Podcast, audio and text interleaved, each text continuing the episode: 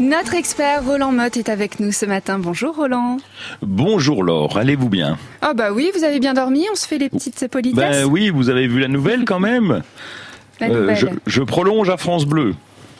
Ah, Ben oui, parce qu'on parle de Mbappé tout le temps qui prolonge au PSG, mais moi, Oui. personne ne dit rien sur Oh. ma prolongation à France Bleu, et là, je suis assez, euh, euh, assez, euh, assez plein d'amertume. Mais, vous- bon, c'est pas grave.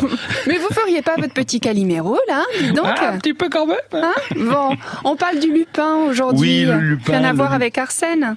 Euh, non, rien à voir, ça pourrait, mais pas du Mhm, tout. Le lupin, bah, on l'appelle lupin parce qu'on l'appelle lupinus en latin. Donc, c'est, il fait partie de la famille des légumineuses que vous connaissez, les fabacées, les Ah, papillonacées, sûr. même on disait aussi. Ben oui, vous connaissez parce que c'est le haricot, le pois, la lentille, l'arachide, la luzerne, le soja, la cacahuète. Et le lupin, il est originaire de l'hémisphère nord.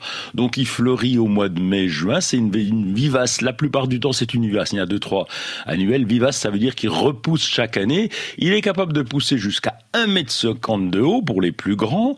Et puis, alors bon, pour la culture, il aime bien, il aime pas les excès. Les sols trop calcaires, les, sols trop, les sols trop acides, ça va pas bien. Par contre, il fait des grandes, grandes, grandes racines, si bien qu'il est capable de résister à la sécheresse. Et ça, c'est un de ses avantages.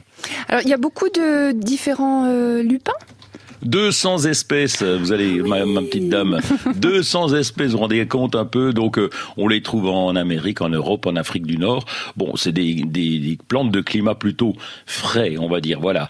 Et il est cultivé depuis plus de 4000 ans parce qu'il sert à nourrir le bétail. Et puis nous, vous savez, à l'apéro, on mange des petites graines de lupin, des fois, les, des petites graines carrées un peu jaunes, là. Eh bien, ça, ce sont des graines de lupin. Alors, il est mellifère, donc ça veut dire qu'il attire les abeilles. Et puis, le feuillage du lupin, il a une particularité, c'est que les pucerons adorent ça.